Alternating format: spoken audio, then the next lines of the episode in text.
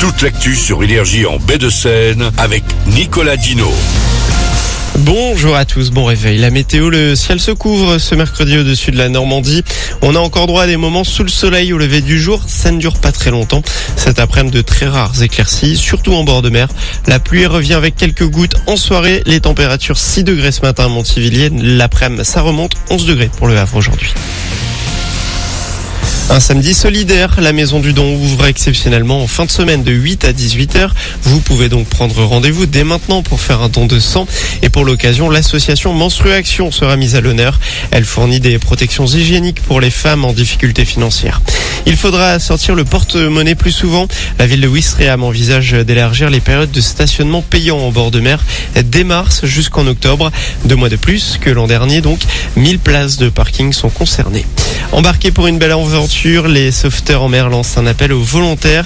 Ils cherchent des bénévoles pour surveiller notamment les plages. Pour postuler, c'est simple, rapprochez-vous du poste SNSM le plus proche de chez vous. Plus de 211 000 signalements sur Faro en 2023. Faro, c'est la plateforme qui permet de dénoncer les contenus illicites sur le net. Il y en a eu environ 35 000 de plus en un an selon le bilan hier du ministre de l'Intérieur. Une hausse principalement due aux propos anti-juifs qui se sont multipliés depuis le début de la guerre entre Israël et le Hamas en octobre et surtout sur X, anciennement Twitter.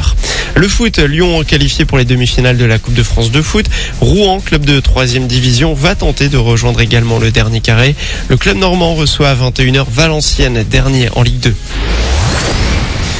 Protégez-vous du soleil, des tempêtes, de sable et surtout des vers géants.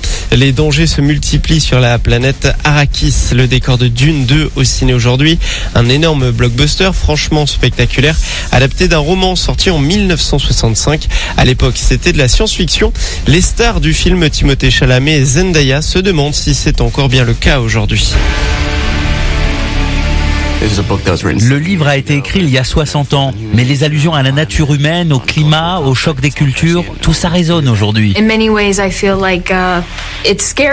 C'est effrayant de se dire que c'était déjà d'actualité à l'époque et que ça l'est encore plus de nos jours. Et ça pourrait l'être encore pendant des milliers d'années. Il est vraiment temps de prendre ces sujets-là au sérieux.